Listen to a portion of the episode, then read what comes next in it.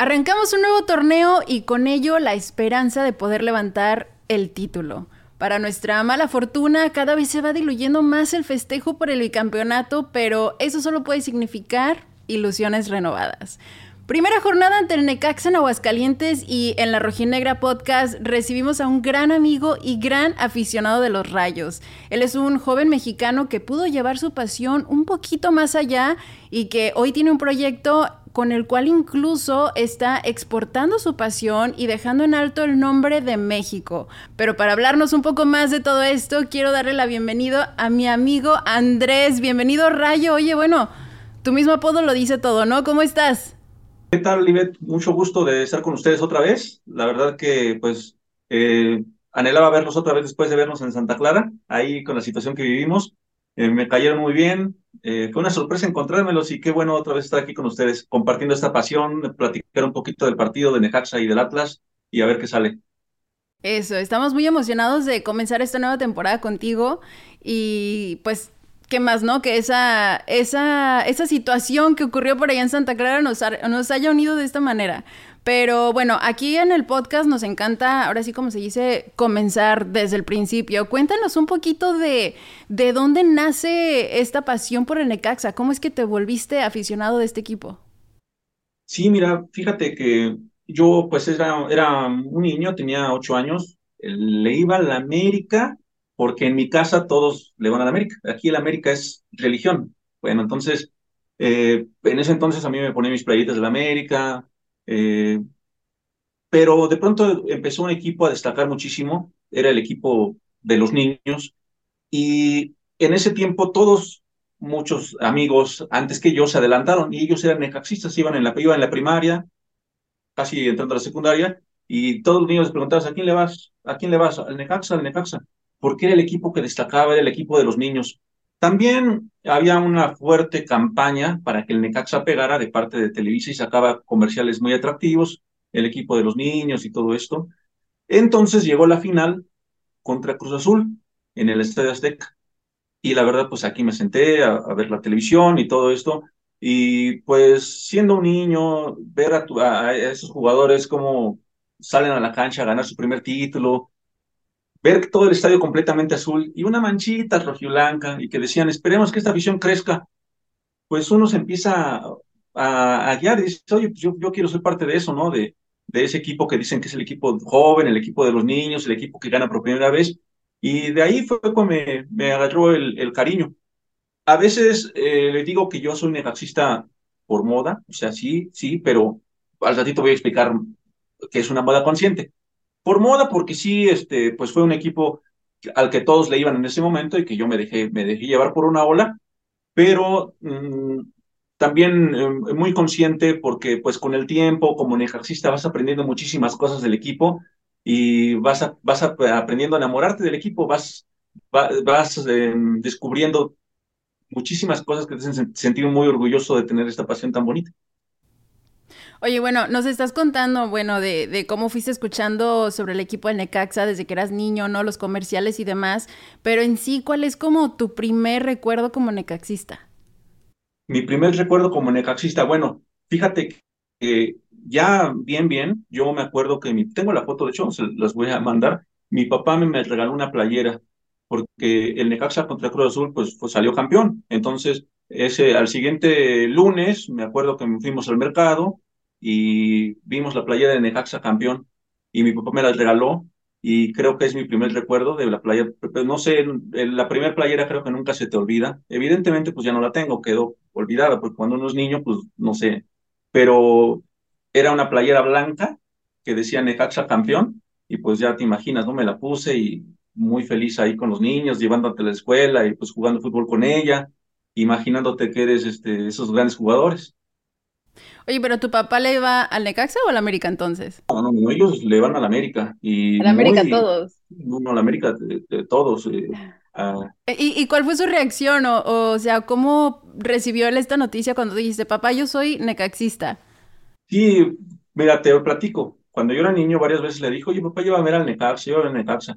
Eh, y pues no, no, no, o sea, él iba a ver al América y honestamente me llevó a, a ver al América. Al Necaxa nunca me lo, nunca me llevó a ver. La primera vez que fui a ver al Necaxa fue por un amigo que me dijo, oye, pues vamos a ver a Necaxa, y fue la primera vez que fui, ya más grandecito.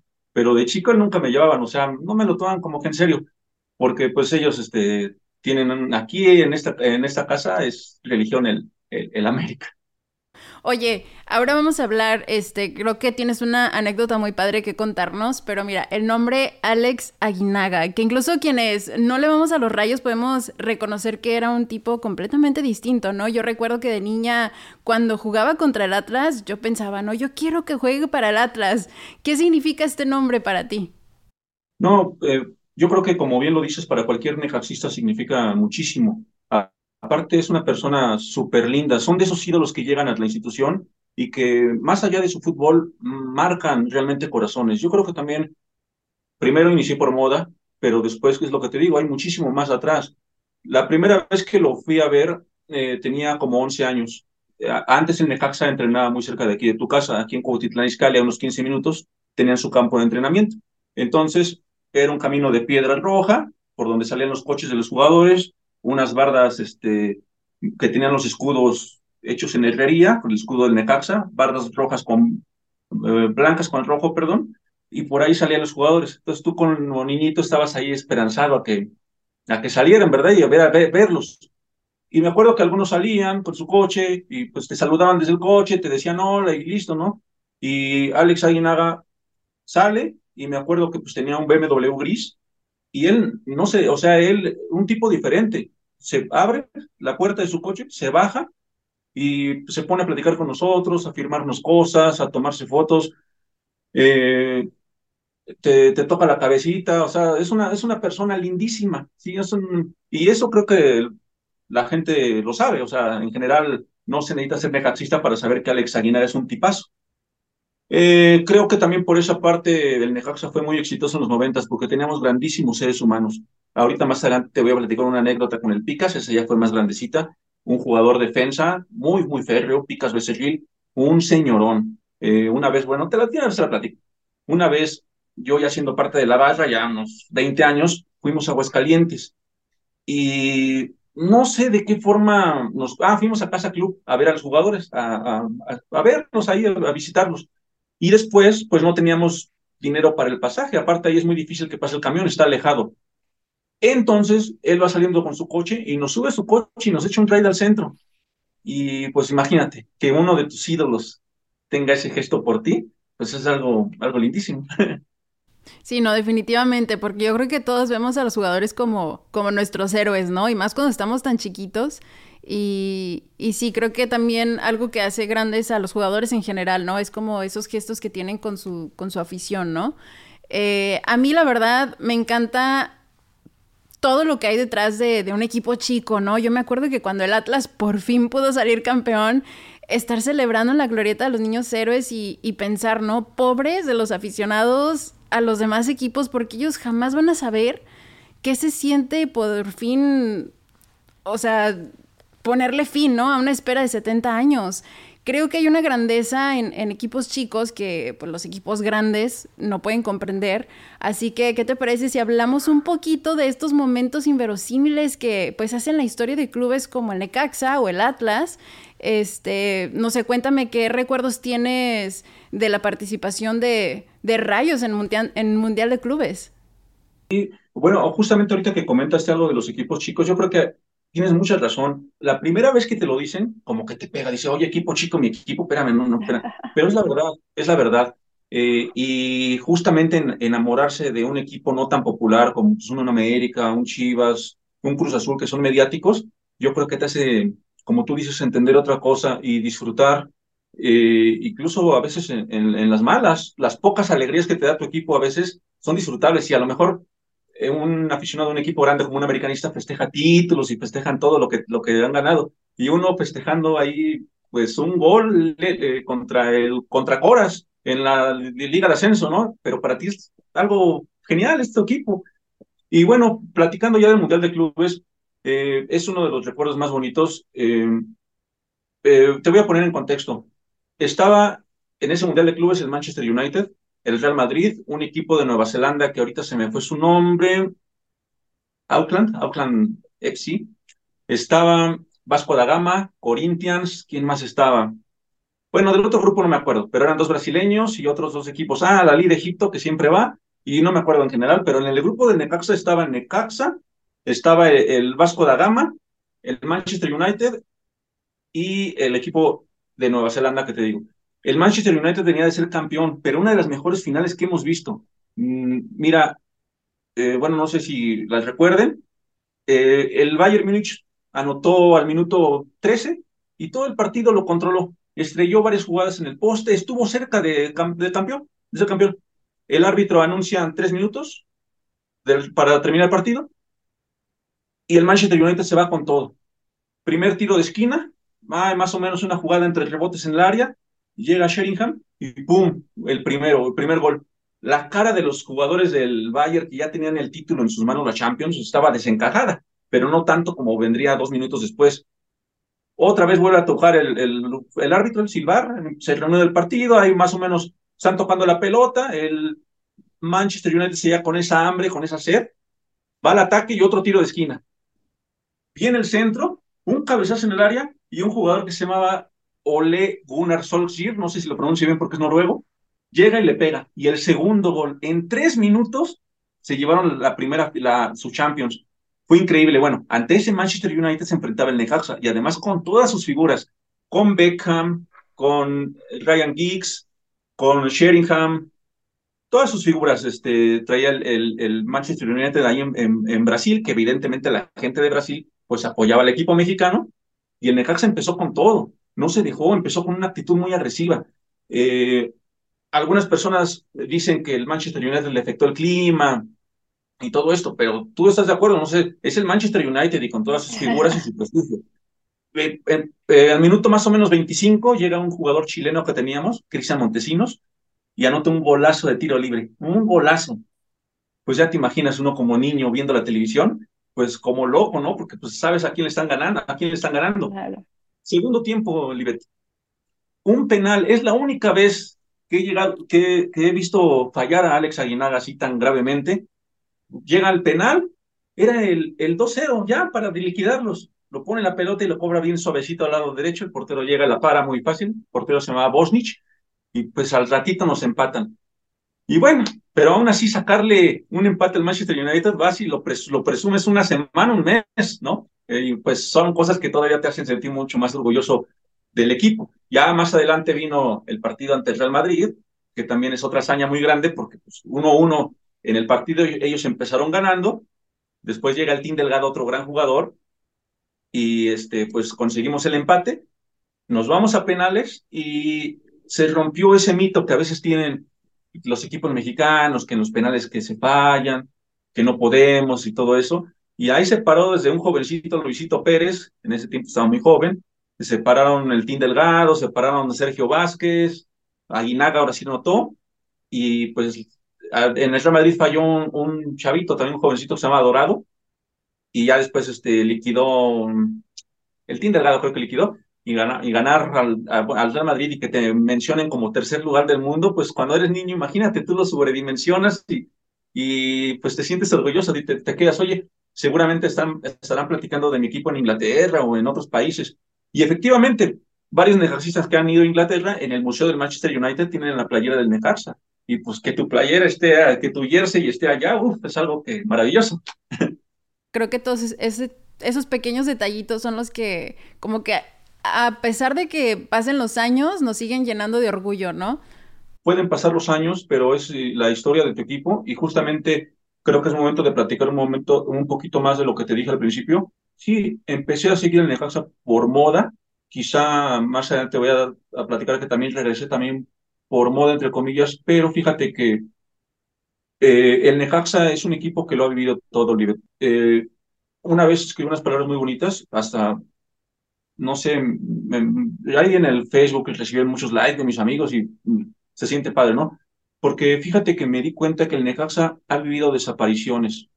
Eh, cuando su primera fundición se fundó, el Necaxa fue en 1943 un equipo que se opuso al, profesionalismo. Dijeron, no, nosotros queremos ser amateurs y queremos pertenecer a un grupo de socios, nosotros no vamos a ser este, eh, un equipo profesional, lo, lo entendemos de otra forma en fútbol, y desapareció la primera vez. La segunda vez desapareció porque se convirtió en Atlético Español una temporada, ya con cosas del fútbol moderno, que llegó un empresario pues le invirtió y dijo, no, pues es mi equipo, yo le cambio el nombre, pues se va a llamar Atlético Español.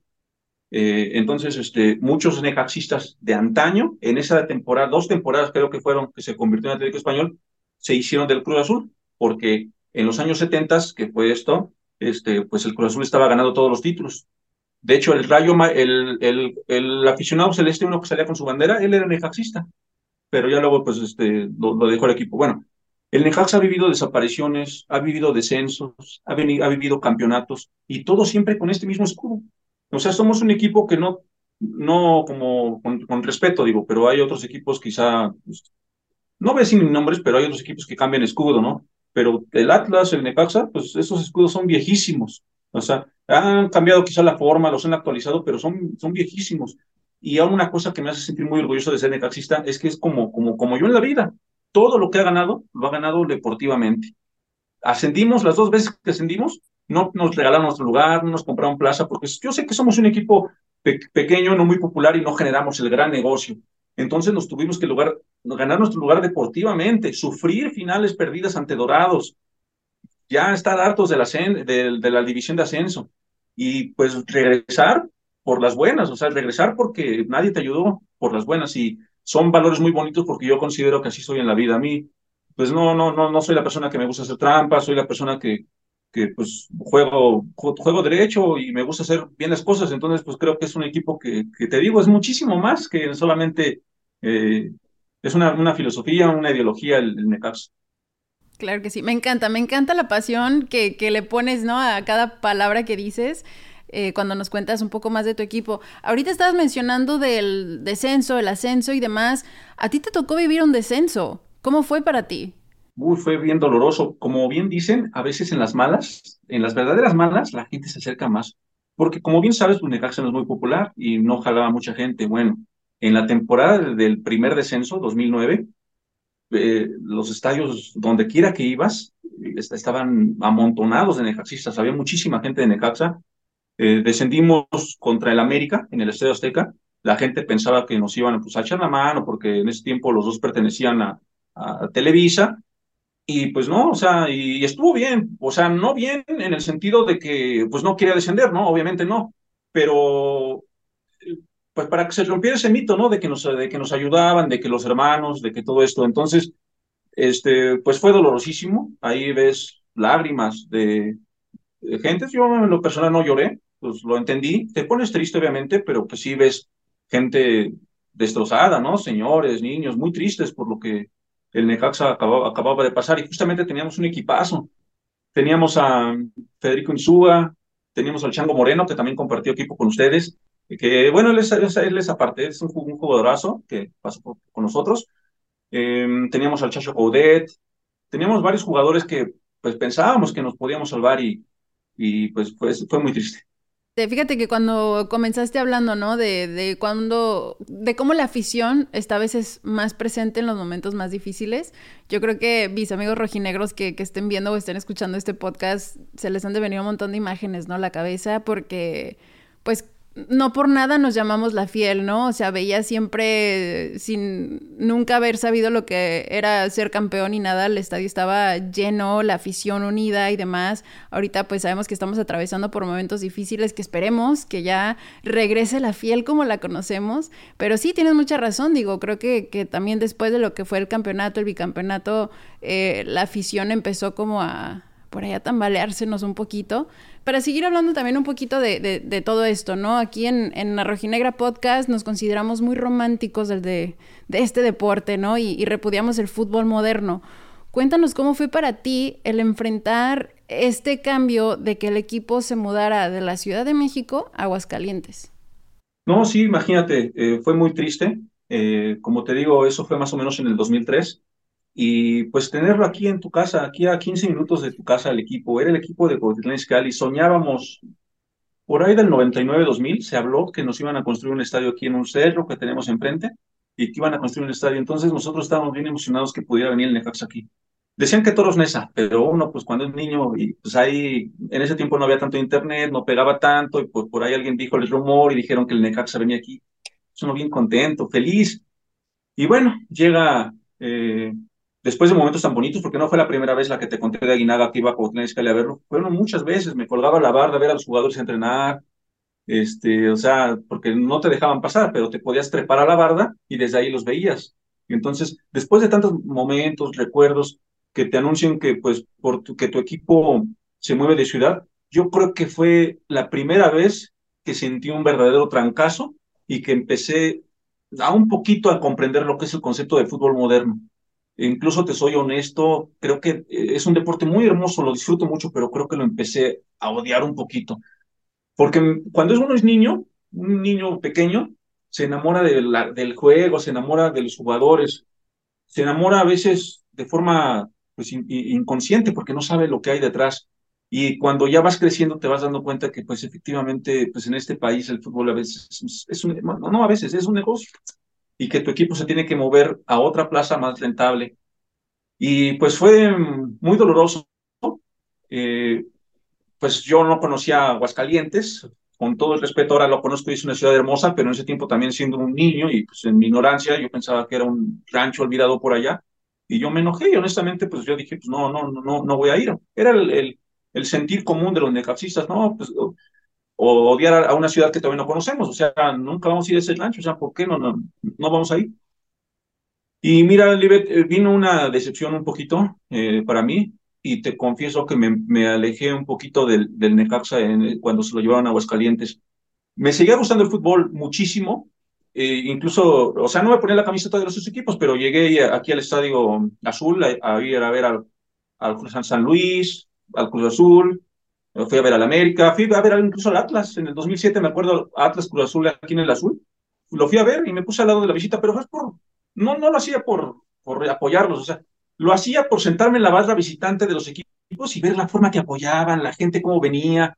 La fama que tiene la 51 en ese tiempo era muchísimo más. Entonces, estar ahí con el morbo de ellos, si salen tan malos como dicen ahí en las, en, estas cosas. Y pues al final me di cuenta que le traían, traían ahí un cruce con Cruz Azul, porque al final los de Cruz Azul fueron, se dieron la vuelta y los del Atlas pues salieron ahí como apedreados. No, no, no me tocó ver violencia, no me tocó ver a alguien lastimado, nada más unos intercambios de piedras y listo. Pero era por eso que yo iba a ver el fútbol, pero sí me alejé un poquito de, del Necaxa y pues me, yo creo que me regresó un poquito otra vez el fervor de que volver a creer mi equipo cuando regresó a la capital a jugar un partido de Copa Libertadores contra, es que en Aguascalientes no se pudo jugar porque es negocio, había un concierto de Shakira más importante que el partido de, de octavos de final de Copa Libertadores y para nuestra fortuna nos regresaron en el Necaxa al Estadio Azteca. No, pues ese partido tuve que ir, o sea, fuimos porque fuimos. Ese fue el ese, ese partido yo fui con mi papá y este fue muy especial ver al Estadio Azteca, al Necaxa en el Estadio Azteca otra vez. Eh, la parte de abajo llena, eran unos, dicen que 20 mil personas, pero la parte de abajo completamente llena de, de, necaxistas. Y pues no se pudo avanzar, no se pudo avanzar por cosas que, que pasan, porque varias jugadas pegaron el palo, estuvimos cerca, estaba Clever Boas con nosotros, estaba también el Chango Moreno, pero pues no se pudo avanzar, nos anotaron los goles de Nacional y pues se acabó el sueño, ¿no? Pero fue muy especial volver a ver el Necaxa aquí en el Estadio Azteca y, y, y, pues estar ahí con ellos. No, hombre, imagínate, si de repente por acá, así como dices tú, ¿no? O sea, cuando estás niño, cuando estás pequeño, pues te vas enamorando de, de esta identidad del equipo, ¿no? Y si te digo, de repente salen por ahí rumores que, que el Atlas lo quieren cambiar de estadio, yo también de repente como que me entran estos sentimientos encontrados, este, que digo, pues es que es difícil, ¿no? Y eso que pues sigue siendo en Jalisco y demás, pero ya el, el simple hecho de que me los cambien de estadio es como, ay, esperen, ¿no? O sea, como que estas emociones, ¿no? Entonces digo, no me puedo ni imaginar si al Atlas me lo cambiaran a otro estado, ¿no? O sea, creo que no, no sé qué pasaría, pero no vamos a hablar de ese tipo de cosas. ¿Qué te parece si mejor nos cuentas ahora sí que tu anécdota favorita siguiendo al Necaxa? Wow, pues hay un montón de anécdotas. Eh, yo creo que no te voy a contar nada más una, porque la verdad hay un montón de, de, experiencias.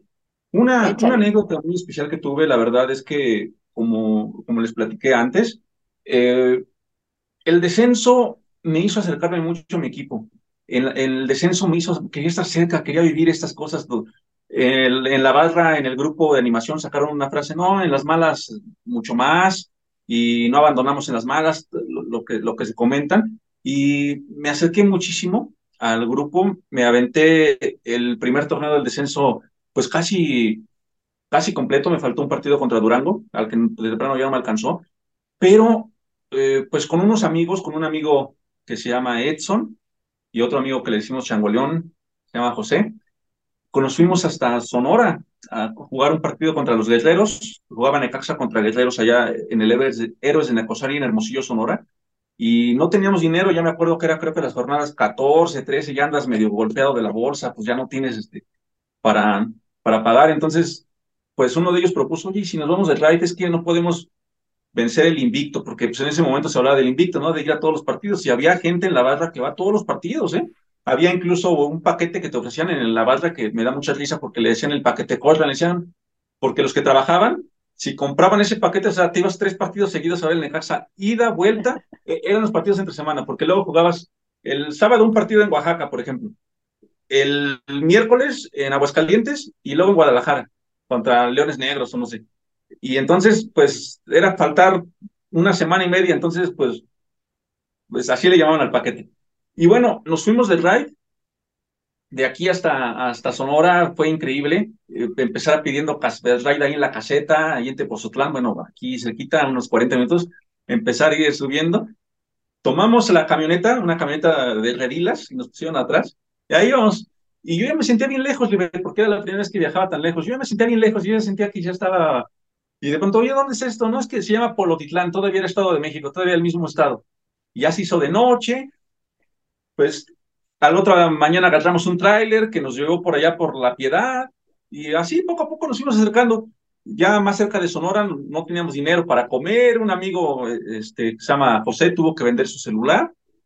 Ahí me acuerdo que le dieron, creo, no sé en ese tiempo cuánto era, pero ya llegamos a ver a los jugadores y mira, la gente de Sonora pues no sabía nada de fútbol porque eh, afuera del hotel estábamos nosotros ahí viendo a los jugadores y una muchacha de la televisión local pensaba que nosotros éramos que nosotros éramos los jugadores y ya nos estaban entrevistando y pues uno acá la verdad pues sin bañarse porque del viaje no larguísimo afortunadamente uno de mis amigos que fue era de los líderes de la, de la, de la barra y llevaba playeras para la banda de allá de Sonora llevaba playeras llevaba pulseritas y bajó muchísima gente tanto de Sonora como de Estados Unidos y pues vieron lo que hicimos y no manches, nos empezaron a cooperar y te lo juro que el regreso fue el mejor regreso que tuve en mi vida.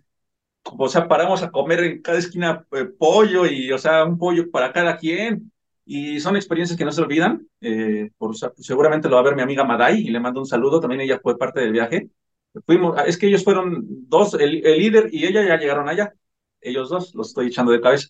y nosotros tres a, a la aventura. Pero lo que sí les agradezco mucho es que ya estando allá, este, el crudo y ella, pues como ellos recibieron lo que la gente pues, compraba y todo eso, todo, todo, todo, todo se lo gastaron en nosotros. O sea, te digo, nos pagaron el boleto de regreso en autobús, nos, paramos en Mazatlán, en Los Mochis, un montón de lugares a comer lo que quisiéramos y eso se los agradezco mucho, son viajes inolvidables. No, hombre, qué, qué, qué bonita, qué bonita anécdota, la verdad, porque Ah, yo creo que algo que también repetimos mucho, ¿no? Es que pues casi todos terminamos encontrando como nuestras personas favoritas siguiendo al equipo, en la cancha. Eh, y, qué padre, ¿no? Que podamos tener este tipo de, anécdotas, ¿no? Que como dices tú, pues a veces estamos más jóvenes, o si no trabajas, o no tienes el dinero, y sabemos que somos capaces de cualquier cosa con tal de ir a seguir a nuestro equipo, ¿no? Y como dices tú, ahora sí que estas cositas extras de poder probar botanas de otros estados que pues a lo mejor nunca te imaginaste que ibas a ir, es como que ese, ese bono, ¿no? Como ese extra. Claro, además, fíjate, bueno, te voy a contar otra anécdota también igual del mundo de la barra, porque es muy bonito, como tú dices, y algo con lo que yo estoy de acuerdo contigo, bueno, lo platicamos fuera de cámaras, es que yo no soy de violencia, nunca he sido de violencia, y obviamente en las barras hay muchísima gente que le gusta que no, no tienes que hablar del otro y todo eso. Fuimos a Culiacán una vez en otro partido contra los Dorados de Culiacán y ya este, después de estar ahí en el, partido, fuimos en una camioneta con unos 15, de, ya veníamos de regreso y que se nos descompone la camioneta. se nos descompone, no sé qué le pasó y ya no jalaba.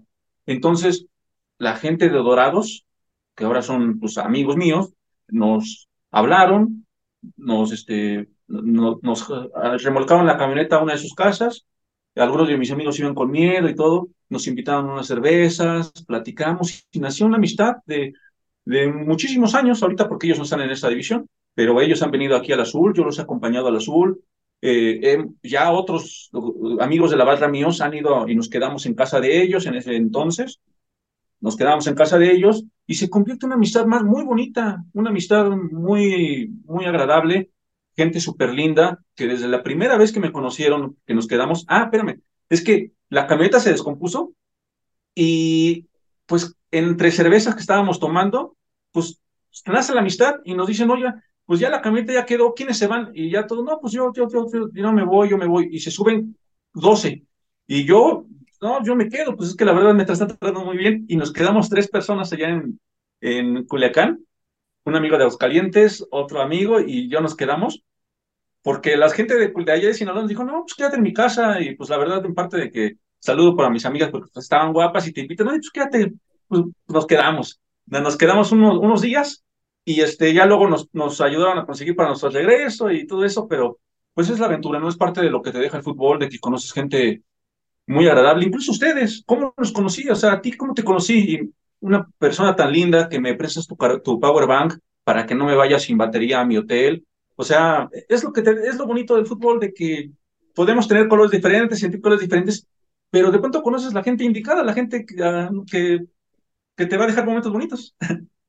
O sea, honestamente, acá por este lado me dirán lo que me quieran decir, porque de repente, pues, o sea, me meto un poquito como invitar este, a personas, ¿no? Que, que no son rojinegros, que no le van al Atlas.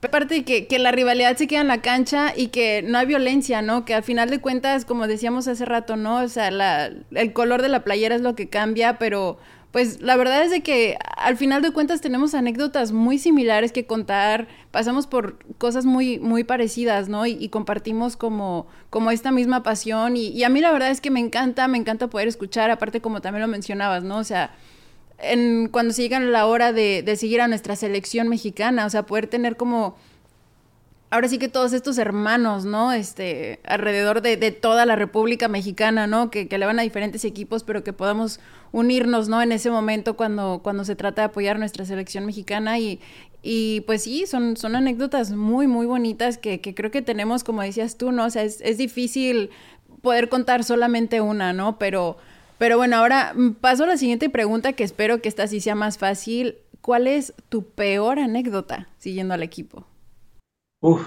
Pues justamente yo creo que tiene que ver con lo de la violencia, Libet. Efectivamente, como tú dices, cuando andas, eh, eh, eh, bueno, en el mundo de las barras te toca, te toca vivirla, ¿no? Entonces, este, yo tenía un trapo muy bonito que decía ahí solo se me ocurre Marte. Yo le agradezco mucho a Dios. Yo, yo tengo una, una fe muy especial porque varias veces en mi vida me, me han pasado cosas que a veces, este, pues es difícil explicarlas, la verdad.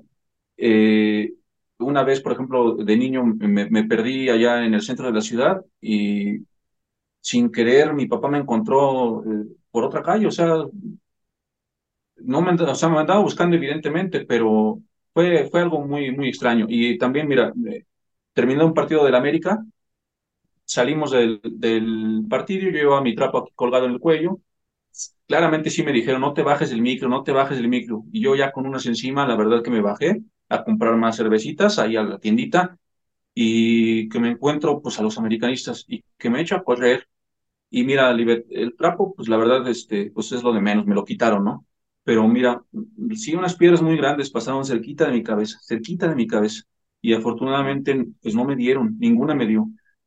Y, y pues fue algo muy, muy especial, también me, nos pasó en, en Celaya, Ah, bueno, nos, pasó este con también con la gente del pero bueno, eso es, no, no, es, otra, otra, cosa. También nos pasó la violencia. La violencia creo que es algo que, que pues se da en el fútbol, porque luego los ánimos se calientan, pero que pues sí se debe de, de erradicar, porque, bueno, yo soy de esa ideología. Yo creo que el fútbol pues nos debe de, de unir. Quizás suena muy romántico, quizá, pero yo, yo sí soy de esa idea. Yo soy, yo, yo soy amigo, yo, yo trato de ser de ser camarada, de ser banda. No me dejo guiar por tu camiseta, tienes una, una una camiseta del Atlas y por eso te voy a golpear, te voy a odiar. No, hay que, hay que ser, pues, este, pues chido, buena onda, ¿no? Pero no todos lo entienden así. Y respecto al equipo de fútbol, pues yo creo que una anécdota muy triste es este el partido de ascenso que jugamos contra Dorados en Aguascalientes. Todos, la ciudad, esperando, eh, bueno, ya en Aguascalientes, esperando el, el, ascenso, ya era hora. ganamos el partido allá en Sinaloa y el de regreso ya era trámite, bueno, según era trámite, y Dorado salió con un equipazo y con una, con una fuerza y nos ganó en Aguascalientes y mira, te lo juro que hasta el cielo, o sea, ya cuando se confirmó que no íbamos a, a, ascender y que Dorado se nota el tercero ya que nos mataba, 3-1 ya, 3-1 nos enterraba, empezó a llover, pero un aguacero de esos que plano te hacen, te hacen ver, y pues todo triste, estábamos ahí parados todos totalmente en silencio, callados, porque pues estaba esperando ascender y de pronto no, no, no se logra y pum, te pega, eh, te pega feo.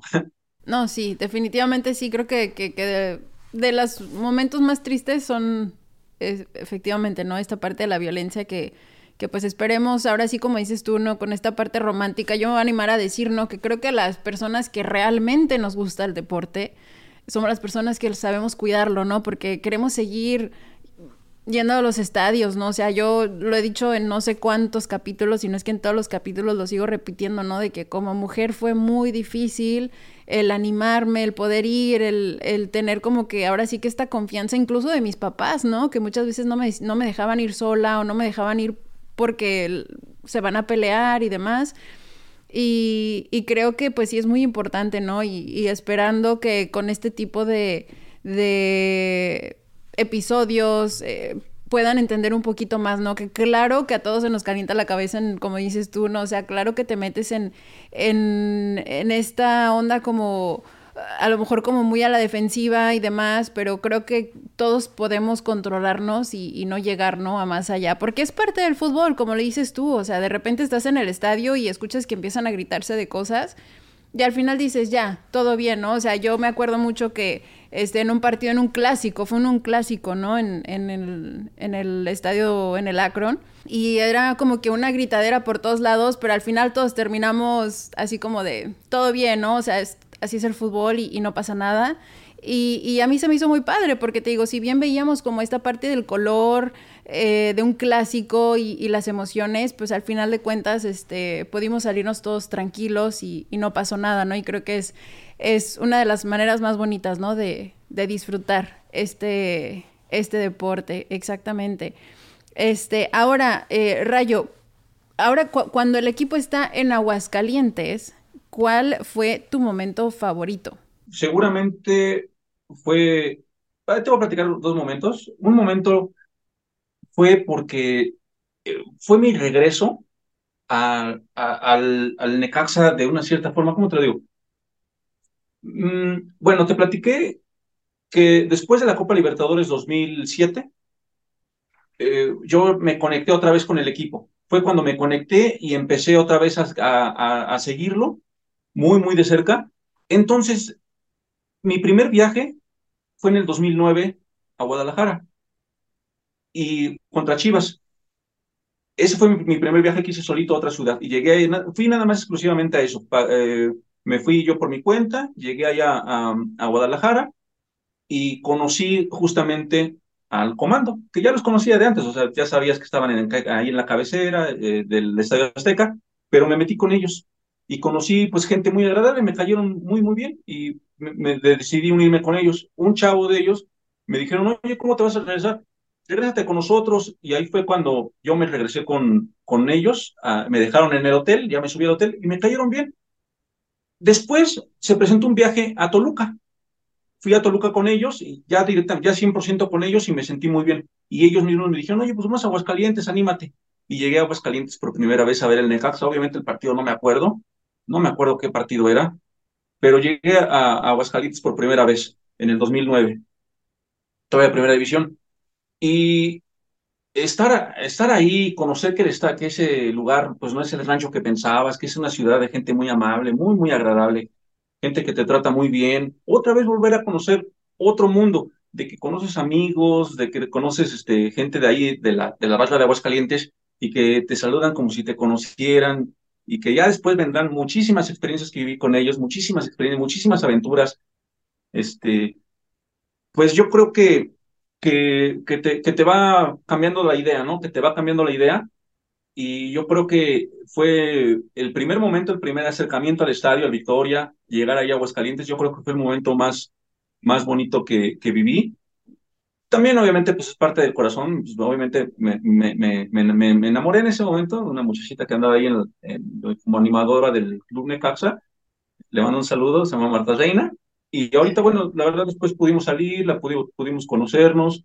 Y yo creo que mm, todas esas cosas alrededor de la ciudad de Aguascalientes fue lo que me quitó la ignorancia previa y pues ver que, que pues son mexicanos, es un estado también muy lindo. Eh, ellos no tienen la culpa de que un empresario haya comprado el equipo y lo haya movido allá. Pues de fin, si les construyó el, estadio, el, ahora el Necaxa tiene su estadio propio, y de cierta forma sería tonto no sentir, o sea, sentir envidia por los necacistas de Aguascalientes. Qué padre que mi equipo tenga más aficionados. O sea, a lo mejor acaban de empezar, a lo mejor son niños, o a lo mejor son jóvenes, y muchas, muchos de la capital los consideran villamelones o nada más que los siguen en las buenas pero seguramente los niños, como me pasó a mí, va a conectar al equipo y se van a volver aficionados. Y por mí mejor, para que mi equipo no desaparezca, pues mejor que tengan aficionados. Y qué bueno que ahora el equipo tenga aficionados en la capital, los de antaño, la gente que, que ama este equipo, porque conozco amigos super que de verdad, hay un chavito que se llama Charlie que anda en silla de ruedas él, y así sigue el Necaxa, así se, se desvive los gemelos, eh, Beto y Quique, que mira, llevan años, años atrás del Necaxa. Entonces, eh, eh, qué bueno que esto continúe, quizá en otra manera, en otro estado, pero pues a final de cuentas es una, una, una ciudad donde el Necaxa puede volver a escribir su historia y, pues de eso se trata, ¿no? De que siga y pues que yo creo que eso fue lo más bonito que me, que me pasó en Aguascalientes. Estoy segura que no son como temas muy fáciles de, digerir y demás, pero qué bonito escucharte así de positivo, ¿no? En, lo que, pues, respecto a tu equipo, ¿no? Y, su futuro y, lo que viene con las próximas generaciones. No, me, bueno, nos hablemos un poquito del Necaxa Atlas. A mí me ha tocado visitarlos también ustedes. Nos metieron 4-1 en el Jalisco, me acuerdo claramente. Fue un partido entre semana ahí en Guadalajara.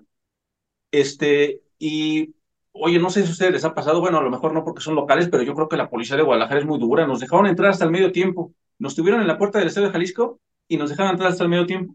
Nos subieron a la última tribuna, donde dicen los letreros no brincar, porque se, no sé, no, no, no brincar. Y ya vimos ahí, pues, gol tras gol, gol tras gol. El Atlas pues, nos goleó, la verdad. Eso fue, estoy hablando del 2010, fue 2010. 4-1 ganó el Atlas. Y este, y ya al final, eh, nos saca la policía, pero la verdad nos dejaban enfrente de un, no, yo sé que no todos los aficionados son así, de hecho me ayudó una aficionada del Atlas y, le agradezco mucho, porque nos dejan enfrente de un grupito agresivo y nos corren por toda calzada de Independencia y nosotros en el ese Metrobús, no sé cómo se llama ya ese Maxibús en Guadalajara, ese tren corriendo y que nos subimos al y que yo no alcancé y que una señora me dice, quítate tu playera, rápido, rápido, tápate, tápate, y me, me alza así con la chamarra la señora me pone la chamarra, me quita la, me quita la playera y yo me quedo bien normal mi quietecito. Entonces hay gente de todo, ¿no? Y ella llevaba su playera de latas. Entonces hay gente de, hay gente de todo en esto. Pues ahora vamos a cambiar un poquito de tema. Fíjate que aquí en la Rojinegra Podcast somos muy cabaleros. Por ahí veo que tienes una jersey que, si no me equivoco, es muy importante para ti. Cuéntanos un poquito más. Sí, mira, esta jersey, bueno, eh, todavía conservo a mis amigos negaxistas, entonces de vez en cuando sacamos productos para, para ellos pero tratamos de sacar productos diferentes, o sea, productos, luego no nos gusta el jersey, porque ya ves que los jerseys luego son muy comerciales y salen acá, este, pues nada más la marca y el escudo y un montón de marcas, que el Rollcar, que Casino, no sé qué, y todas las marcas que tienen. Entonces procuramos nosotros eh, sacar modelos nada más que vendemos en un grupito de Facebook, que, que sean diferentes. Y este modelo tiene la carita de todos los jugadores más representativos de la historia del Necaxa, dice centenario, tiene su parchecito, de 100 años, no, con todas las copas, ¿eh? Que el Necaxa ha ganado todos los torneos, las copas, todo, todo, todo lo que ha ganado, eh, incluso amateur y profesional. Fue una friega diseñarlas y tratar de dibujarlas una por una. Obviamente las tres estrellitas del título, el escudo, y también en la espalda tiene, los tiene aquí este, los nombres. Oh, wow. Eh, les voy a ser honesto, o sea, este diseño, seguramente ustedes saben porque son amantes del fútbol, es del Milan. El Milan sacó esta playera con sus colores rojo y negro. Pero nosotros pues la quisimos adaptar. A mí me gustó mucho desde que la vi, dije, oye, qué buena idea, y la quisimos adaptar al, al, al, al Necaxa. También por acá, mira, te muestro, tengo este, este trapito, mm, me los regalaron hace, ah. hace unos, este, hace unos años, una persona que muy especial que quiero mucho. Ella es aficionada al San Luis, pero te digo, es parte de lo que va dejando el fútbol, una amistad muy bonita, y me, me regalaron mi, mi trapito. Esta playera, jersey, es muy especial para mí, porque cuando yo andaba ahí bien metido en la de la barra, cumplí mi sueño de estar en la barra del Necaxa, porque cuando era niño pues los veía que estaban allá y decía que se sentirá estar con ellos, pero a mí no me dan permiso, estaba muy chavo. Y después me animé a ir con ellos y hice estas camisas, me encargaron esas camisas. Ellos, oye, trabajas muy bien, me dijeron, haznos unas camisas, pero que no tengan patrocinadores, que, que digan nuestras, bueno, las frases del, del, club. Y pues aquí dice comando, en lugar de decir búfalo, y aquí en lugar de decir corona, dice los de siempre. Y ahí este, las hicimos esas playeritas con el, logo del comando, el escudo de Necaxa. Y es mi favorita porque en los mejores momentos que estuve ahí en la barra, siempre me acompañó. A ver, Rayo, cuéntanos un poquito de la frase que tiene tu playera. Mi manera de ser feliz. Cuando pensamos en hacer estos jerseys, como te platico, pues estos jerseys me los pidieron, me los pidieron a mí de la barra. Estando dentro de ellos, el grupo, me dijeron, oye, pues haznos los jerseys y ya este, le quitamos los patrocinadores porque pues, no nos gustan las marcas y le pusimos los logotipos de, de la banda, ¿no? Entonces yo dije, oye, pues este, esta playera la voy a aportar, la voy a llevar conmigo a todos los viajes, este, no me la voy a quitar y pues quiero que representar algo, decirle algo a la gente, ¿no? El número 23, que es la fecha de fundación del Club Necaxa, o sea, 1923, y es una declaración, es una declaración de, de amor al equipo, o sea, es mi manera de ser feliz, es lo que más me, me gusta hacer, es, observar, jugar, viajar, este, pues todo esto es un estilo, ¿no? Un estilo de vida, es lo que pues a grandes rasgos significa. Oye, ahorita que estamos hablando de eso, ¿no? De, de que cuál jersey me pongo para el estadio y demás, ¿cómo vive un día de partido Andrés? ¿Cómo se prepara?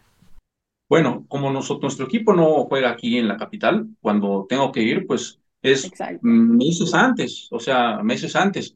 Desde que compras tu boleto, pues ahí planeas el partido. O sea, tú, tú seguramente viven lo mismo ustedes, porque lo primero que hacemos cuando anuncian el torneo es revisar el calendario y vas agarrando el calendario y los vas viendo y dices, ese sí puedo, me queda cerca, ese también, ese está, este, está fuera. ¿Cuándo es mi cumpleaños? A ver, para festejarlo.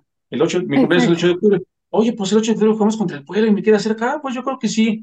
Pues yo creo que ustedes también hacen lo mismo, ¿no? Ven el calendario y, varias veces. Entonces así se va planeando. Y pues obviamente vas viendo los boletos del autobús y ya un partido. Para nosotros, pues tenemos que salir, o sea, en la noche. Yo procuro salir para no gastar tanto, porque luego no, puedes pagar el cuarto de hotel, la verdad. Pues me voy a las 11 de la noche en el ETN, me voy bien dormido, llego a Aguascalientes a las 6 de la mañana, de ahí directo al mercado Hidalgo a desayunar un menudo o algo tan rico que hay por allá, de la comida que hay por allá. Ya ahí te quedas todo el día ahí dando vueltas ahí por la ciudad, o hay amigos que, por ejemplo, que conozco y que invitan a tu casa, oye, vente una cerveza. Ya vas con ellos, te echas una cerveza, luego al estadio, igual regresas a su casa y en la noche otra vez regresas. Entonces dormí en los autobuses a veces. No, o sea, lo del calendario no pudiste haberlo dicho mejor, eh, totalmente. O sea, a veces hasta te inventas, ¿no? Cosas como para, para que caiga en este día, o sea, o, o las vacaciones o cualquier otro pendiente que tengas es como que, a ver, pero primero tengo que ver cuándo juega el Atlas, ok, lo voy a poner para este día para poder estar ahí, ¿no? Este, pero sí, no, es, es padrísimo y digo, y me imagino, ¿no? Lo, lo difícil que ha de ser, digo, me puedo identificar un poco porque, bueno, estando en Los Ángeles, tampoco es como que tengo aquí al Atlas y puedo estar yendo cada que juega. Eh, y, y sí, es, es todo, ¿no? Pero es padrísimo, ¿no? Este, desde que sé que voy a, ir a Guadalajara, por ejemplo, o cualquier otro viaje donde vaya a visitar el Atlas, eh, es padrísimo porque hasta, hasta los calcetines, ¿no? Es como de que estos calcetines para este outfit y esta playera con esto y es padrísimo el poder armar como que todo, eh, todo el outfit, todo el, itinerario y pues aprovechar como que dependiendo del lugar al que vas a ir también, ¿no? Como ah, a ver qué lugares turísticos, ¿no? Por ejemplo, ¿no? Que el año pasado el Atlas le tocó jugar en Nueva York, ¿no? Entonces es como que, aparte de que planeas tu día de ir a ver al Atlas y, todo, es como de, ah, mira, ya hay este lugar para turistear y demás. Entonces es padrísimo, ¿no? Que, que terminas turisteando, comiendo comida nueva, vas a ver a tu equipo, conoces a gente que vive tu misma pasión y es padrísimo, padrísimo. No, sí, sí vi las fotos que subieron ahí al Instagram y todos, estuvieron súper padres ahí sus fotos de ustedes que los lo siguieron en Nueva York, ¿contra qué equipo? Bueno, en New York City, pues sí, mucho amor al equipo, pero cuando toca playita, por ejemplo, cuando estaba en Atlanta y ves Cancún ahí en el calendario, pues es de ley, ¿no? Entonces sabes que no te lo vas a perder. O cuando ves Mazatlán, pues oye, está, está padre, se te antoja ahí un, vamos a echarnos un, una Bachile y una Pacífico allá, ¿no? Entonces, pues sí, mucho amor al equipo, pero también vas por, por eso, como tú dices, a ver el lugar, nadar un rato, ¿no? Y pues a salir de, la rutina. Oye, y a ver, ahora sí que pues hay que decirlo, ¿no? Porque para muchos de nosotros eres inspiración, estás viviendo el sueño de poder vivir de tu pasión, ¿no? Cuéntanos un poquito o un mucho de lo que es tu marca, de tu sueño, cuéntanos de retro. Fíjate que sí, eh, es algo muy bonito, la verdad, y sí vivir eh, y también dar trabajos, dar empleos. Es algo que yo le agradezco muchísimo a mis clientes eh, ahorita estoy en un proceso de renovación, Libet, porque yo creo que el retro tiene que renovarse. Estoy estudiando mercadotecnia, me volví a animar a mis 40 años a entrar a la carrera para aprender más, para llevar al retro y a otro nivel. Y yo creo que estoy ya empezando a, a, a conocer, porque pues he leído unos libros maravillosos, por cierto, este libro de la vaca púrpura está buenísimo, y, ay, me arrepentí porque mira, ese señor es un mercadólogo que se llama Sergodín, es un gurú. Y estuve a mí, estuvimos a minutos ahí en Santa Clara, en el estadio de los 49, estuvimos a minutos de su oficina y cuando leí aquí que estaba ahí dije, ay, ¿cómo no fui, no? Pero bueno, es que llegó después. Pero ya, ya iré. Este otro libro, no, no hablo muy bien inglés, pero me está escribiendo para practicar. Me lo compré en inglés precisamente para eso, para retarme a aprender el inglés y porque está en español, pero quiero aprender el idioma porque un buen mercadólogo pues, debe de hablar inglés, ¿no? Entonces, eh, estamos creando una marca nueva, te voy a mostrar, que ya tiene mis apellidos. ¿Por qué decidimos, mi hermano yo, ponerle los apellidos? Porque es lo más sagrado que tenemos y que tu, la marca lleve tu nombre. Retro nació porque era un concepto que queríamos vender ropa retro de los, de los equipos. Pero esto ya lleva tu apellido y lo consideramos nosotros, aspiramos a hacer arte por medio de nuestros trabajos. ahorita ya tenemos unos modelos de México, porque sacamos ropa inspirada en México para mexicanos, no tan comercial, que tratamos de, sacar ropa inspirada en lo prehispánico, en, en, lo folclórico de nuestro país, que tiene muchísima cultura que ofrecer. El Día de Muertos, tú lo sabes, como, como la Catrina Andante lo sabes, lo que significa. Entonces, eh, tratamos de, de, que esas, esas tradiciones que tenemos lleguen al mundo por medio de, nuestras, de, nuestra ropa, de México, de retro. Pero ahorita le estamos dando durísimo a este proyecto que está también pensado en que podemos internacionalizarnos. ¿Por qué nada más pensar en México? Sino también, por ejemplo, las ciudades de Europa tienen muchísima historia.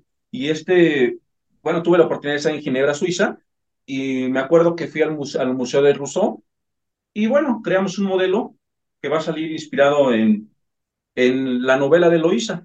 Aquí está San Pedro, el personaje, con Julia, que se llamaba su amada. Ellos nunca se conocieron, no pudieron estar juntos, porque pues en ese tiempo había, la mujer se tenía que casar con alguien de su mismo nivel socioeconómico, y él era pobre y ella pues era rica, entonces no se pudieron casar, pero se escribían cartas, fue un romance muy bonito porque se escribían cartas, aquí están las cartas en el piso, entonces, pues yo en, esta, en este jersey los juntamos, ¿no? O sea, para que sean parejita, al menos en mi jersey.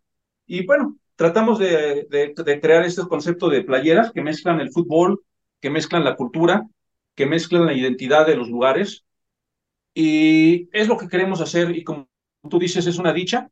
Eh, muy agradecido pues con, con, con Dios.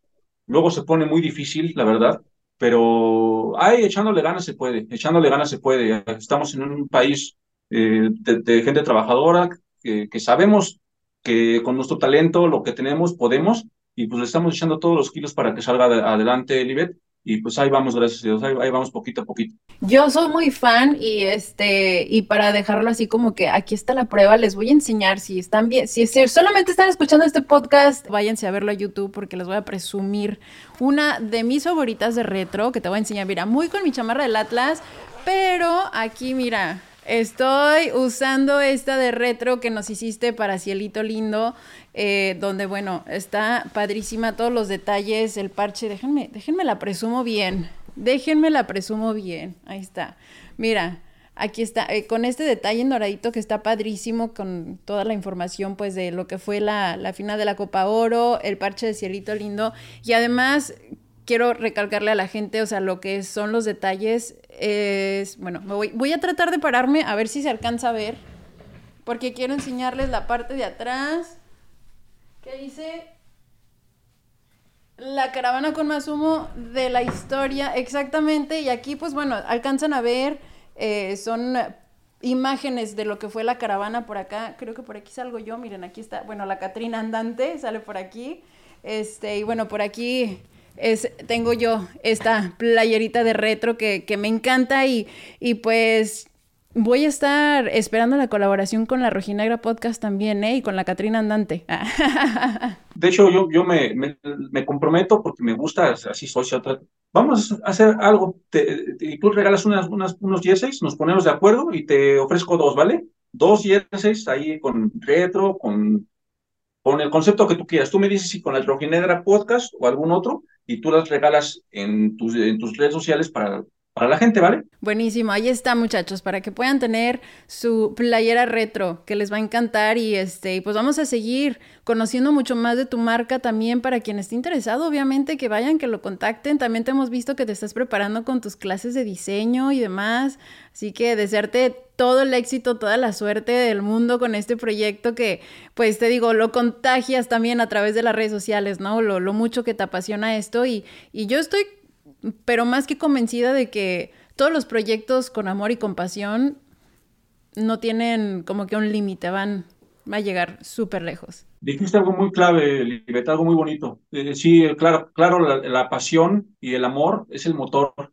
Y si hay atrás esa vitamina, esa gasolina detrás del proyecto, va a andar, va a andar y, o, te va a dejar muchísimas alegrías, muchísimas cosas buenas, más allá del dinero también, porque obviamente el dinero es importante. Conseguir rentabilidad es importante, pero que te dejes la, satisfacción de poder vivir de lo que te gusta, es algo maravilloso. Encima de todo esto, sé que viviste una situación personal muy delicada hace un par de años. Y ahora sí que como el ave fénix te levantaste y ahora mira, nos toca compartir cancha en California, como lo mencionábamos hace ratito, ¿no? Siguiendo la selección.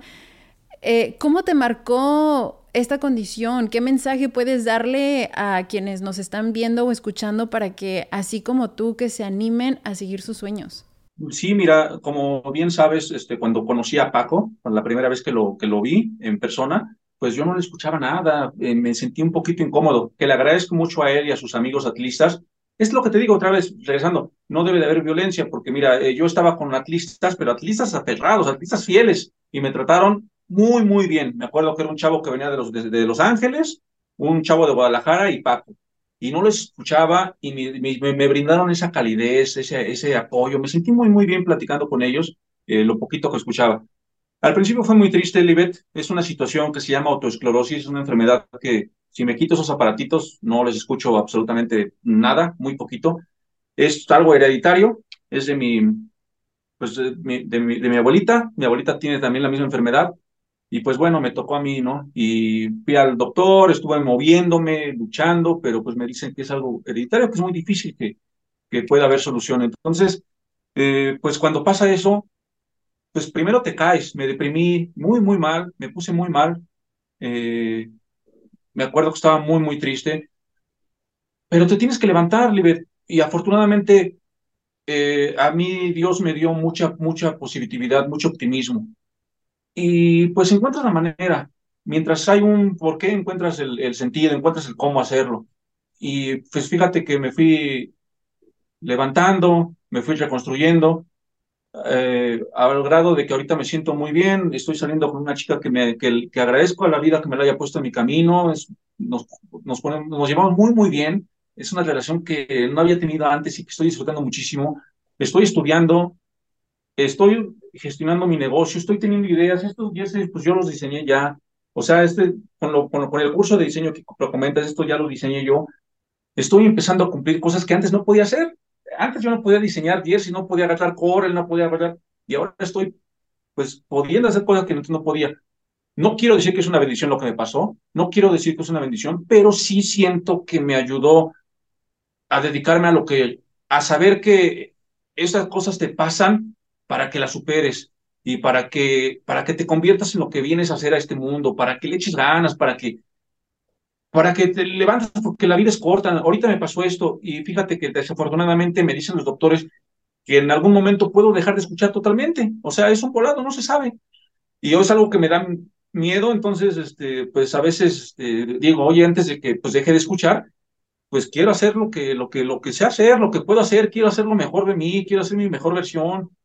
Eh, y lo estoy, afortunadamente, pasito a pasito, con mucho esfuerzo, pero ahí vamos. Sí. Me siento muy, muy honrada de poder escucharte, de poder escuchar todas estas palabras y, y, estoy segura, ¿no? Que, o sea, como yo te lo mencioné desde el principio, ¿no? Eres, eres inspiración para muchos de nosotros y, y espero de verdad que, que este mensaje, ¿no? Que, que, estás compartiendo con todos nosotros, que pueda de verdad llegarle a alguien, ¿no? Creo que, que hasta cierto momento la vida siempre nos da una lección y para valorarla más, para vivirla más. Creo que también es, es parte de lo que he aprendido mucho con la Catrina Andante, ¿no? Que al final de cuentas la Catrina es como que este reflejo de, pues de la muerte, ¿no? De que todos vamos para allá y, y, y me ha hecho reflexionar mucho en la parte de, de vivir la vida, de tomar cada oportunidad, de aprovechar cada momento, y, y, ahora sí que como, como dicen por acá, choose your battles, ¿no? Como elegir estas batallas que quieres pelear, no vivir molesto con el mundo, nunca sabes, ¿no? Que pueda pasar. Entonces,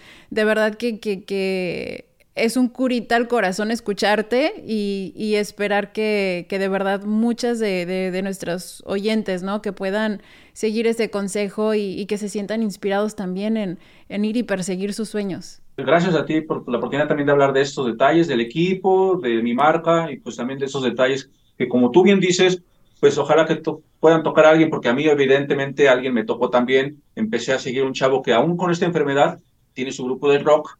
Eh, esas cosas sirven para tocar a otras personas, ¿no? Como alguien le puede llegar a tocar y adelante, o sea, tienes, tienes todo para salir, para salir adelante, no, no te limite. ¿Algo más que te gustaría compartirle a, a toda la gente que nos está escuchando? Pues nada más que me siento muy contento de estar por aquí, que le deseo lo mejor al Atlas de corazón, soy nejaxista, que les vamos a ganar este, esta, esta vez, ¿verdad? Pero que yo les deseo que, que su equipo no caiga en las alegrías, que tengan más alegrías y, y, pues un abrazo muy grande y qué bonita oportunidad de estar con ustedes. A ver, pero antes de, de, de terminar esto, cuéntanos, ¿cuál, cuál, va a ser, ¿cuál es su pronóstico? Yo creo, bueno, el Necaxa va empezando, pero ya eh, ganamos ahí dos amistosos. El Atlas no sé cómo ande, ¿cómo vienen ustedes? ¿Qué... Brinquémonos esa pregunta, por favor. y si estamos así, yo creo que sí les ganamos, 1-0 al menos. Eh, vamos a ver, vamos a ver qué puede pasar. Yo digo que 1-0. Con el 1-0 yo me doy bien servido, a ver qué pasa. Bueno, vamos, vamos a ver qué es lo que pasa. Estamos esperando ya ansiosos ya que regrese el torneo y pues estrenarnos contra el Necaxa va a ser muy interesante, claro que sí. Y pues Rayo, muchísimas gracias de verdad por, por esta charla tan linda. Eh, de verdad que fue un honor tenerte aquí este, en este podcast, estrenando una nueva temporada. Aquí te esperamos, aquí tienes tu casa, ya lo sabes, esperamos muy pronto vernos en la cancha nuevamente y pues nada, ahora sí que te mando un fuerte abrazo de gol. Un abrazo también, ¿eh? Bonita noche y pues gracias por la oportunidad. Muchas gracias. Compártenos ahora, no sé, alguna red social donde te puedan seguir nuestros amigos. Me pueden seguir en, en Retro, Retro, con tres O's al final, RetroPlots o retro.com, así como está aquí el loguito como el loguito de Libet es, la pueden buscar en Instagram, que es donde más estamos activos, y ahí les aparecemos. Ahí me pueden seguir. Ahí está. De todas maneras, los vamos a poner por ahí en la pantalla para que nuestros amigos lo puedan encontrar más fácil. Y este, y pues nada, chicos, muchísimas gracias. Eh, gracias, Rayo, una vez más por conectarte aquí con nosotros. Vamos a ver cómo nos va en esta primera jornada. Y pues muchísimas gracias a todos por estar sintonando a La Rojinegra Podcast. Nos vemos muy pronto. Esto es La Rojinegra Podcast.